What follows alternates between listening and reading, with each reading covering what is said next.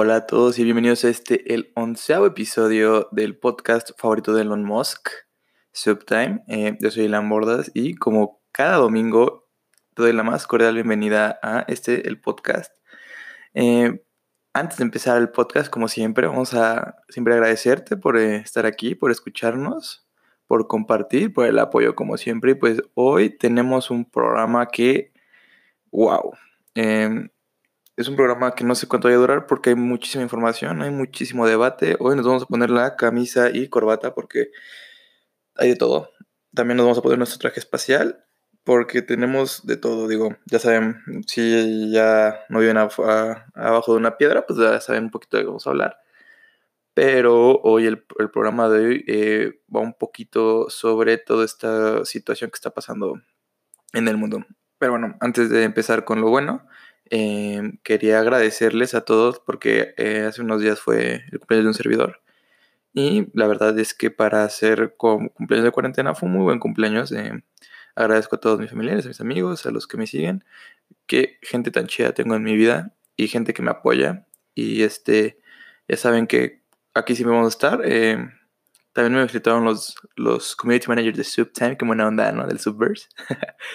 y pues nada, la pasé bastante bien y pues si ustedes este, tienen cumpleaños en cuarentena, hagan como yo, quédense con sus familiares en su casita, convivan, pónganse una pedota, eh, hagan videollamadas, pero no hagan lo que así hicieron otras personas, porque no sé si ustedes vieron, pero hubo unas personitas muy pendejas que a pesar de ser eh, cuarentena y la situación que estamos en un pico muy alto de mayor infección, les valió pito, se hicieron su peda y eh, se quisieron justificar y es gente, ahora sí que como dicen, no Shrexicans, que antes de que me digan, ay, pinche güey racista o pinche güey racista, yo la verdad es que el término Shrexican me da mucha risa y no lo ocupo solamente para clase baja, media, no, no, no lo ocupo para también los, los clase alta, todo, o sea, el Shrexican es el güey gato, el naco, el, el, pues sí, o sea, básicamente el que no cree, el que solo piensa en él mismo, ¿no? Y no es por ofender a Shrek, pero me da mucha risa ese meme, ¿no?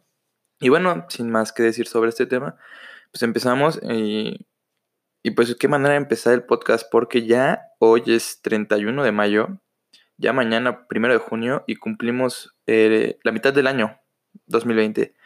Un año que ha sido, ya ha estado lleno de sorpresas. La verdad es que yo todavía recuerdo el brindis de Año Nuevo. Eh, y si me hubieras dicho, si alguien me dijera lo que hubiera pasado hoy, o sea, todo lo que pasó, te juro me reiría, güey, no mames. Y pues sí, pero tristemente o pasó muchas cosas malas, eh, creo que son más malas que, buenas, desafortunadamente. Y pues bueno, em, quiero hacer como una recapitulación en un segundo rápido de que pues empezamos con Trump casi haciendo una guerra, tercera guerra mundial con países de Medio Oriente. Después eh, vimos todo esto de las guerras, bueno, eh, bioquímicas que también todos nos preocupamos. Eh, empezó la Guerra Fría, por decirlo así, la Segunda Guerra Fría entre China y Estados Unidos. Eh, ¿Qué más? Eh, pues, de todo, ¿no? también empezaron desastres naturales, problemas políticos en México, en otras partes del mundo. empezó la pandemia de COVID, de todo, o sea, y es increíble porque ya vamos a, justo a mitad de año y me hemos estado ya desde mitad de año, tres meses, o sea, tres meses encerrados.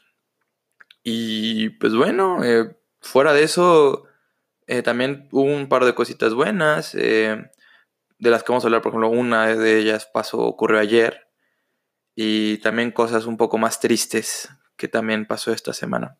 Entonces, si han estado viendo las noticias, si han estado al pendiente de todo esto, sabrán lo que ocurrió.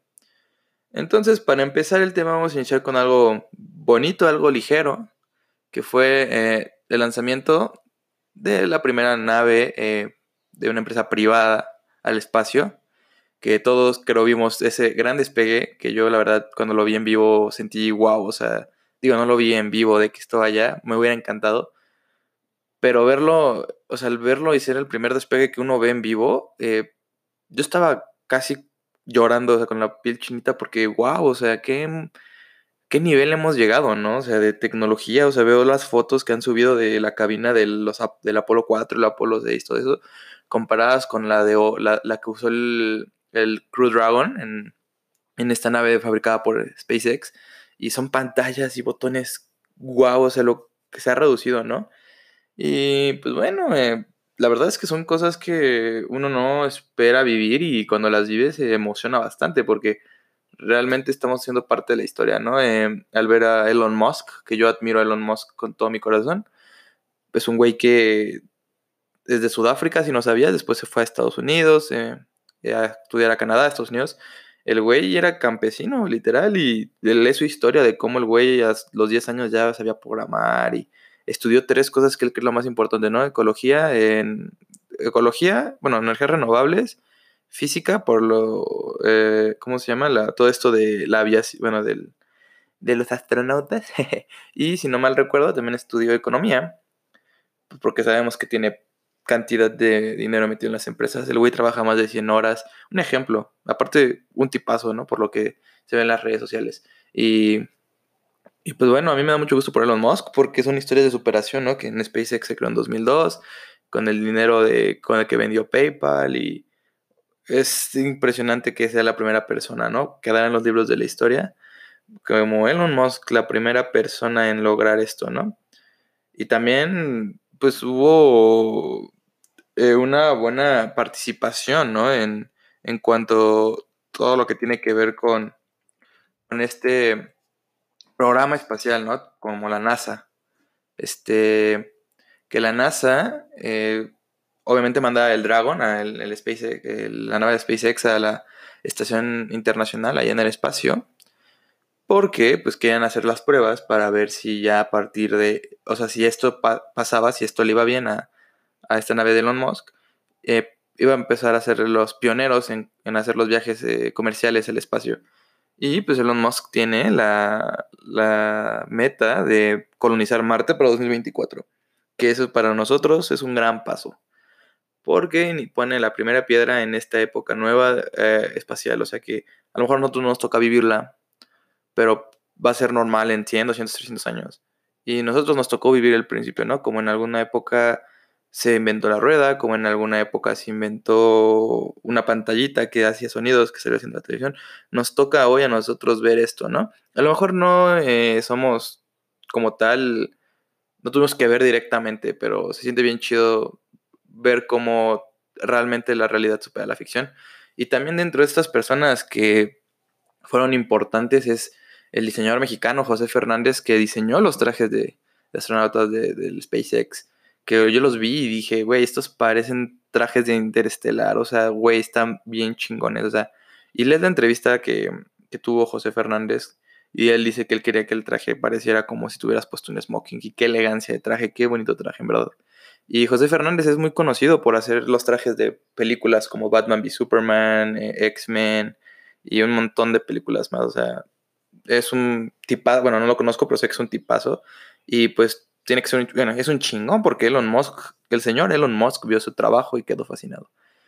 Y bueno, también digo, agregar que Elon Musk siempre ha dicho que aunque todos los, los odds, todo esté en tu contra, hazlo, ¿no? Y es una frase que a mí me gusta mucho porque Elon Musk hoy en día es un gran tipo y, y esta fue la, el cuarto cohete que se, o sea, creo que tripulado que se inició, eh, o sea, primera vez tripulado, cuarto intento eh, de envío de un cohete de SpaceX y si el cohete fallaba o le pasaba algo, iba a ir a bancarrota SpaceX. Pero afortunadamente no pasó, afortunadamente se logró el envío eh, hace, unos, hace unas horas, eh, sí, hace como a las diez y media, eh, llegó, llegaron los dos astronautas, que su nombre son Douglas Hurley y Robert Benken, llegaron a la estación internacional allá en el espacio.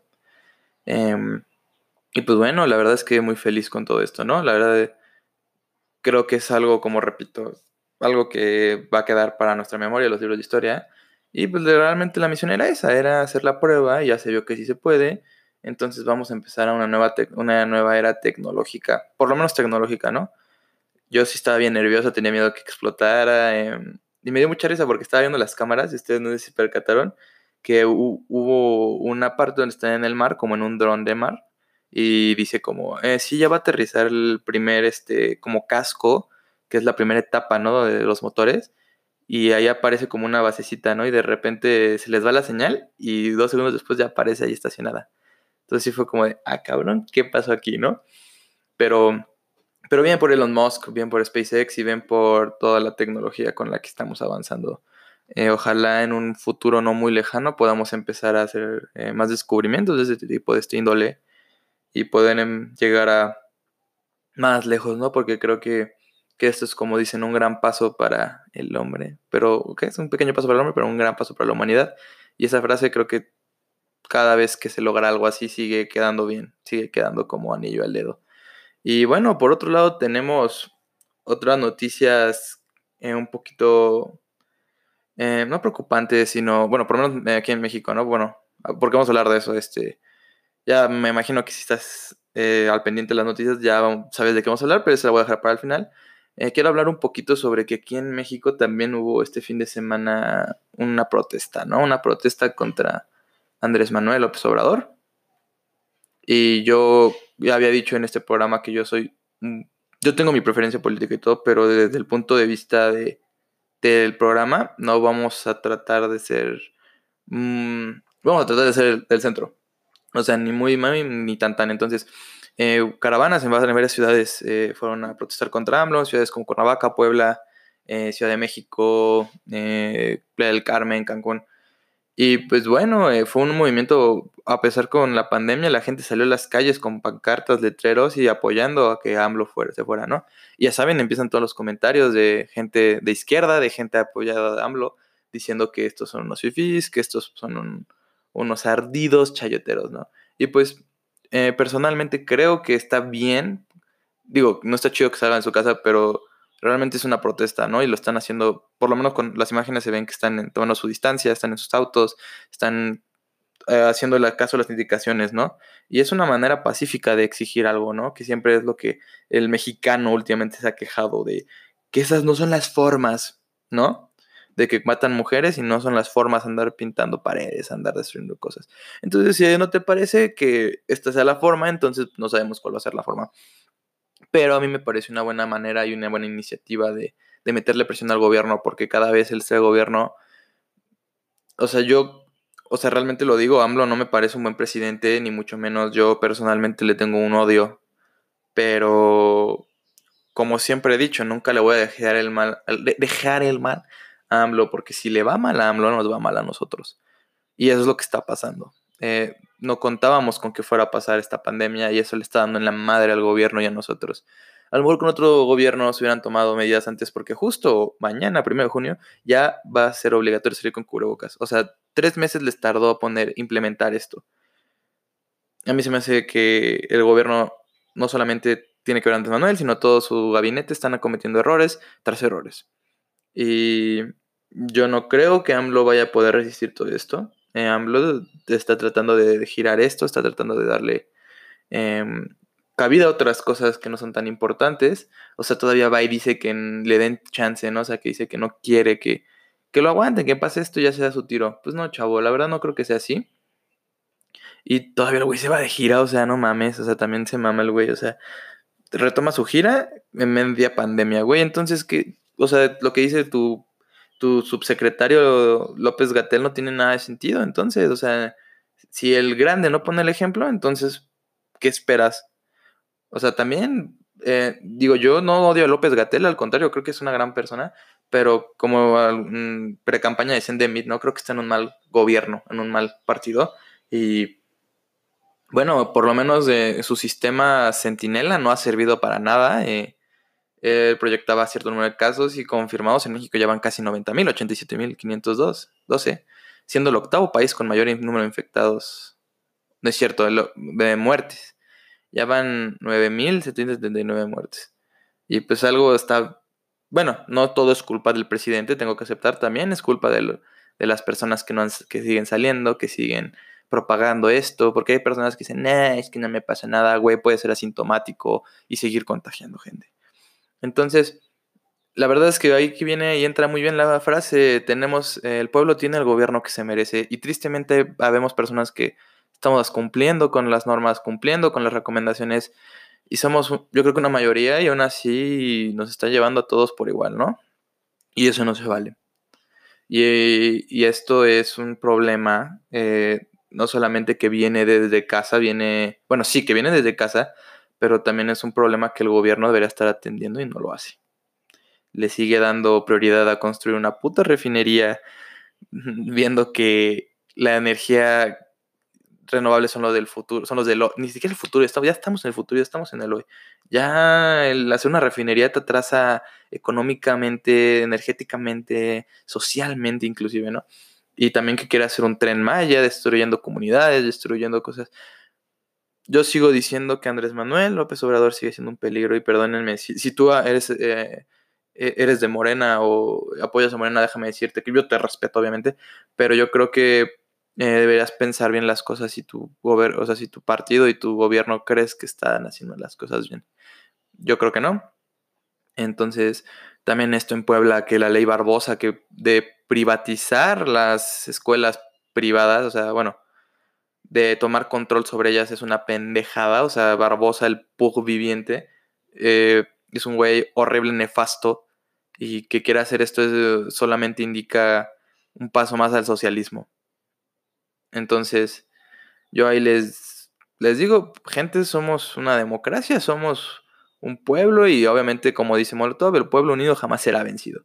Entonces, empiecen a pensar un poquito, o sea, digo, yo creo que todos somos pensantes, creo que todos los que me escuchan son personas em, que tienen una vasta idea sobre las cosas, entonces, si conoces o inclusive si eres una persona que, que, le, que no quiere ver la verdad, te invito a que en esta cuarentena te pongas a analizar, a leer, también se vale, o sea, digo, vivimos un pasado político bastante difícil, pero ya no estamos para echarle la culpa al pasado, ya estamos en el hoy y, pues bueno, eso era como lo que quería hablar sobre hoy, de, este tema de, de AMLO y todo lo que está pasando aquí en México. Y ahora sí, ya vámonos con la nota gorda, ¿no? Vámonos con, con lo que a nosotros como sociedad mundial nos está moviendo el tapete.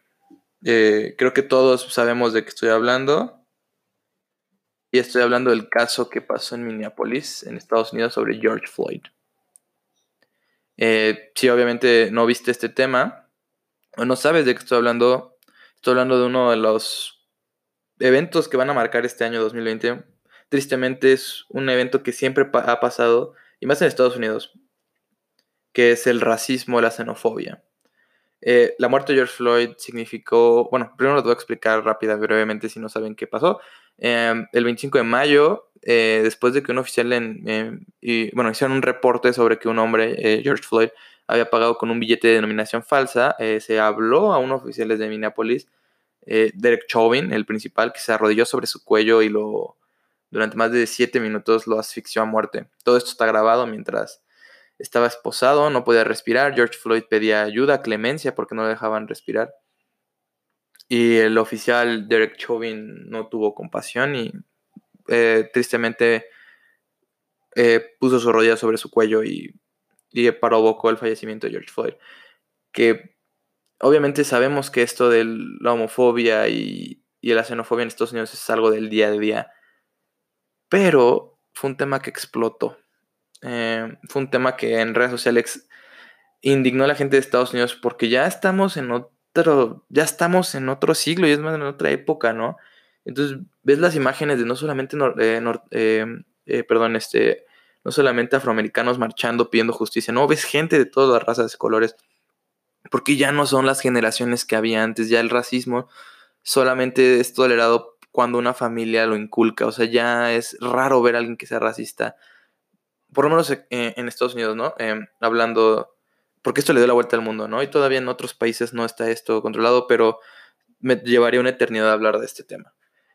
Vamos a centrarnos un poquito sobre cómo lo vieron en Estados Unidos y aquí en México y, y eh, es un tema un poco delicado, un poco, bueno, un poco no, muy delicado.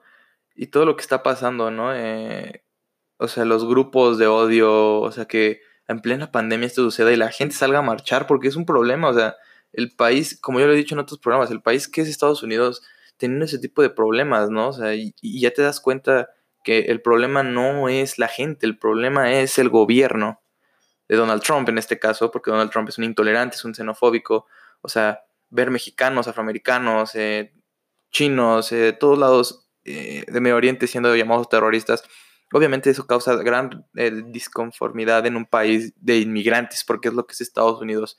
Estados Unidos es un, es un país que se, que se fundó bajo sangre, ¿no? Bajo la sangre de los nativos americanos. Y no puedes esperar mucho, pero Estados Unidos ha logrado crear una cultura muy diversa, ¿no? Por ejemplo, el rap, el hip hop, que hoy en día es el género más escuchado en Estados Unidos. Eh, los mexicanos ya somos más queridos, más eh, abrazados que antes, pero siempre existe este pequeño grupo marginado, este grupo que cada vez es menos, ¿no? Como, como en su época existía la gente que creía que la Tierra es plana, todavía hay gente que lo cree, pero ya son los menos, ¿no? Y tristemente, pues eh, este policía que mata a George Floyd, una, persona inocente, pues causa el descontrol. Y eh, esto a mí me parece repugnante, ¿no?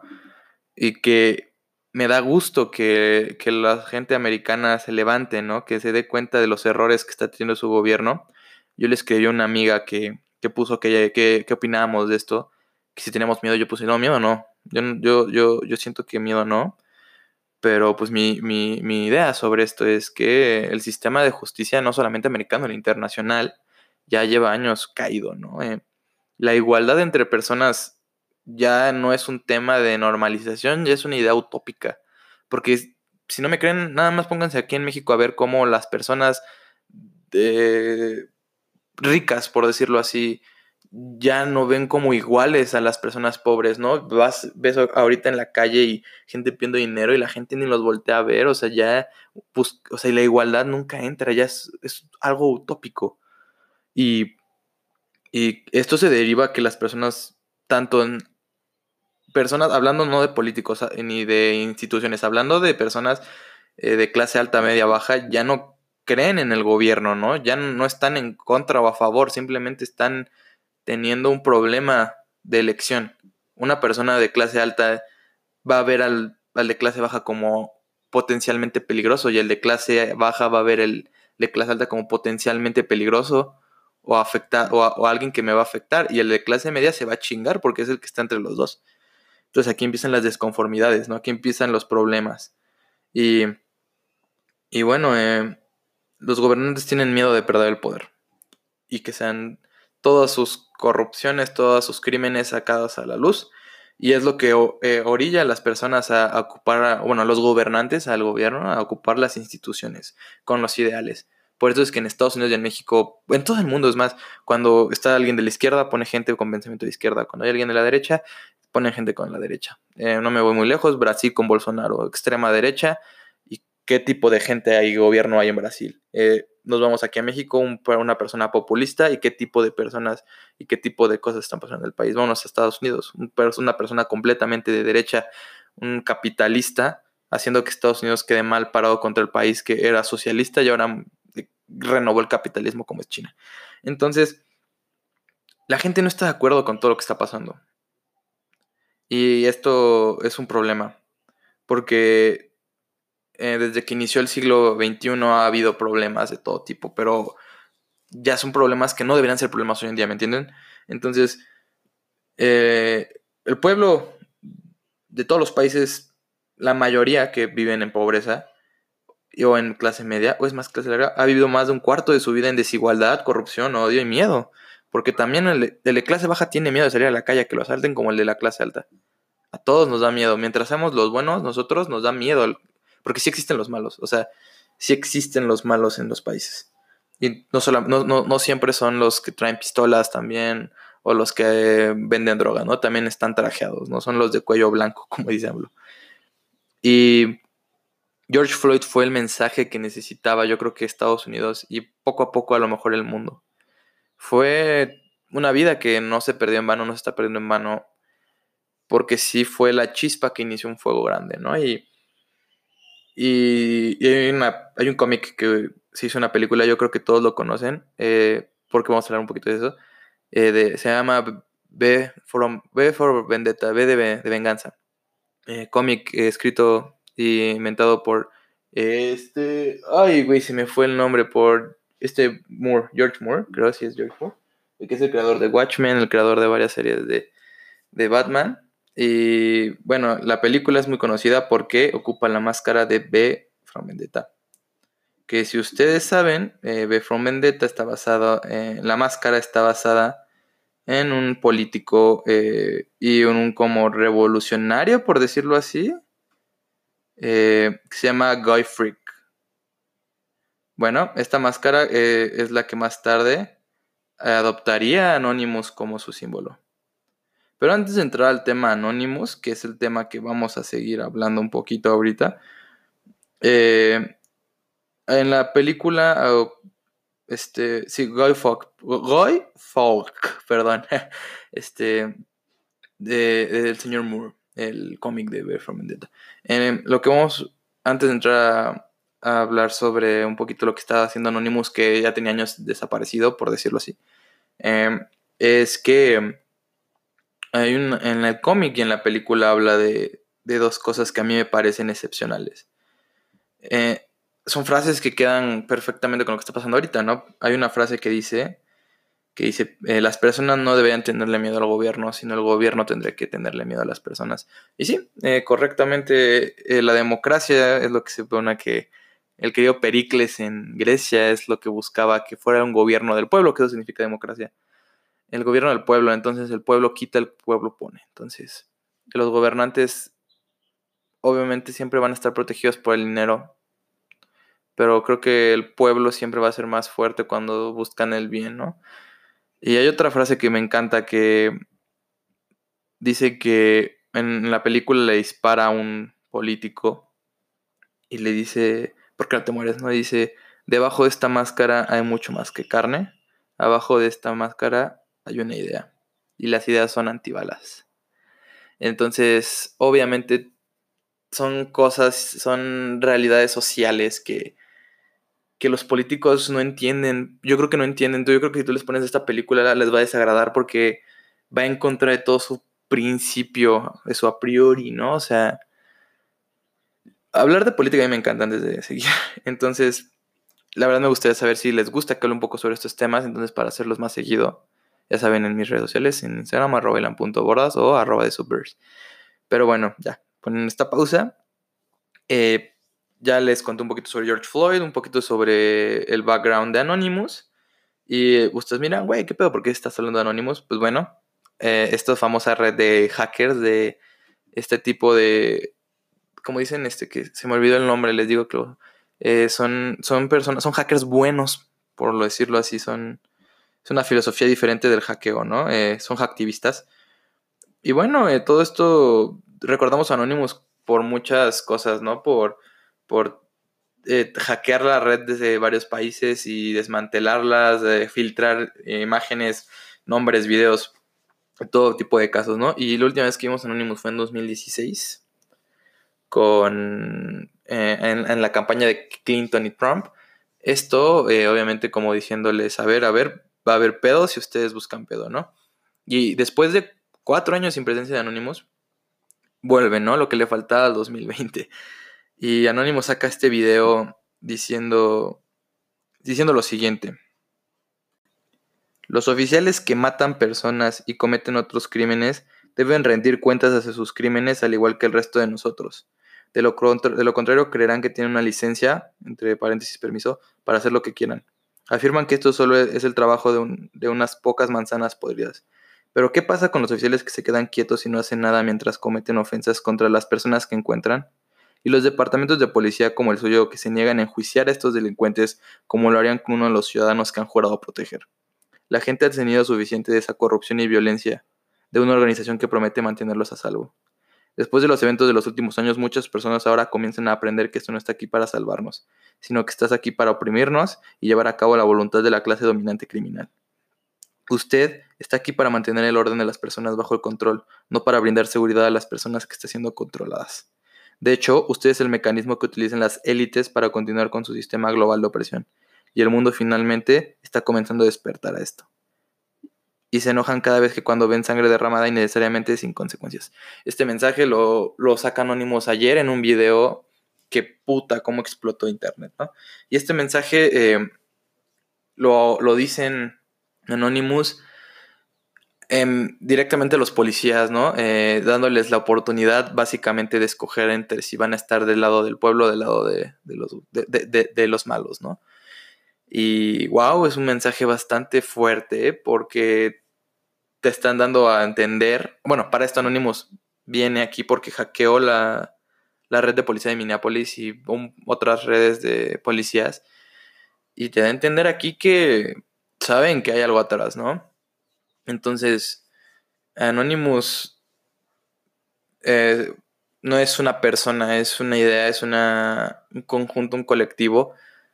Y Estados Unidos no puedo con ellos, ¿no? Entonces, aquí dan un mensaje claro, nada violento, simplemente están dando el mensaje de que ellos son nuestros trabajadores y trabajan para nosotros y que no deberían estar defendiendo o arriesgar su vida por las personas incorrectas. Porque si a quién le llamas cuando un policía mata a alguien, ¿no? O un policía cree que vale más eh, proteger a un político que a su propia vida. Son preguntas que yo no sé si los estadounidenses, por lo menos ahorita se han hecho.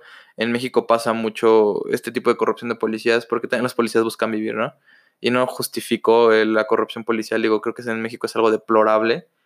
Eh, digo que hay policías buenos y policías malos, pero por lo menos este mensaje no solamente creo que en cuestión entra para policías de Estados Unidos, sino una institución global policíaca.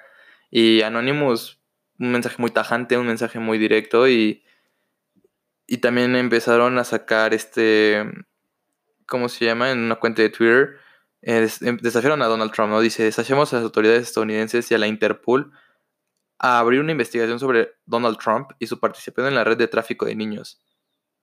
¿Recuerdan el tema del Pizzagate del que hablamos? Pues volvemos un poquito. Sobre Jeffrey Epstein. Jeffrey Epstein, que era este eh, eh, financiero, em, economista, que fue a la cárcel debido a que está condenado por agresión sexual, por pedofilia y por muchas otras cosas. Y eh, el año pasado eh, se suicidó. Y bueno, era un personaje muy poderoso en su firma financiera, este, J. Epstein Co. Y pues el cuate fue borrado del mapa porque él tenía las, em, una de las redes de sexuales más grandes del mundo. Y adivinen quién fue su gran amigo, Donald Trump. Que Donald Trump también antes de ser presidente en los 90 fue acusado de de muchas cosas de ese estilo, de agresión sexual, de, mm, si no mal recuerdo, de, insultar a, a, su esposa igual. Eh, o sea, Donald Trump es un personaje, sabemos, ¿no? Y bueno, seguimos, vuelvo a leer, dice, desafiamos a, las autoridades estadounidenses y al Interpol a abrir una investigación sobre Donald Trump y su participación en la red de tráfico de niños de Jeffrey Einstein, que todavía está muy activa y ha comprometido la inteligencia y la seguridad en Europa y los cinco ojos a través del chantaje. Bueno, esto de los cinco ojos, la verdad no sé qué significa. voy a poner a investigar y el próximo episodio espero tener una respuesta. Eh, y todo esto, sabemos que hay una red de, sexual, de tráfico. Y lo hablamos en el podcast número 3, si no mal recuerdo, en el de pizza norcoreana. Si no lo has escuchado, ve y escúchalo. Ahí pongo un contexto sobre este tema, porque ya hablamos de esto. Y bueno, los tweets siguen diciendo, eh, en caso que te pregunte qué tiene Rusia eh, con, con la broma Donald Trump, es un chantaje sobre el crimen organizado, en particular el tráfico de personas, niños y la violación. Tal vez la policía debería dejar de disparar contra los manifestantes y arrefar a criminales reales. Ah, porque si no era suficiente, en Estados Unidos en varias ciudades ya va a haber toques de queda. Y, y, en, y es trending en Twitter el hashtag de Purge, Anonymous y la URSS. Y de Purge porque Donald Trump dio autorización de, de disparar a personas pasadas cierto toque de queda. O sea, ya ni con el COVID los paras. Está cabrón la situación, ¿no? Entonces, pues aquí haciendo hincapié un poquito eh, eh, Anonymous sobre que la policía debería estar concentrada sobre eh, realmente dispararle a esos violadores de agresiones sexuales y haciendo la respuesta que, que eh, Trump dejó que unilateralmente Putin y Rusia entraran de nuevo al G7. Y bueno, eh, el último tweet es sobre Jeffrey Epstein, que es lo que lo comentaba. dice, mataron a Jeffrey Epstein para cubrir su historia de tráfico y violación de niños. Tenemos los recibos aquí y un link que obviamente no les puedo poner. Y, haciéndole respuesta a un, a un tweet de Trump sobre la, la izquierda radical, el socialismo, ¿no? Que echándole la culpa a ellos y que no a otros. Entonces, no solamente hablamos sobre George Floyd, estamos hablando de algo mucho más grande. Estamos hablando de la gota que derramó el vaso, que la chispa que, incendió, que empezó el incendio. Entonces, demasiada información este fin de semana, demasiadas cosas pasando este año. Entonces yo, para cerrar este programa, te hago esta pregunta y me gustaría que me la contestaras en, Instagram o en Facebook, en arroba de Subverse. ¿Tú qué opinas de lo que está pasando? ¿Qué crees que está pasando? ¿Crees que debe haber un cambio político, un cambio ideológico? ¿Crees que las personas ya no tenemos moral? ¿Tú qué crees? ¿Qué crees que está pasando con todo lo que tiene, con lo de AMLO, con lo de George Floyd? ¿Crees que estamos entrando en una nueva orden mundial? ¿Crees que nos están preparando para un gran cambio? Yo creo que las teorías que alguna vez nos reímos por lo tonto que suenan pueden que sean reales. Entonces, pues bueno, para cerrar el episodio de hoy, quiero agradecerte por haber llegado hasta esta parte del podcast. Para mí siempre es un honor. Espero te haya gustado. Yo lo disfruté bastante recolectar la información, la verdad me, costó un poquito.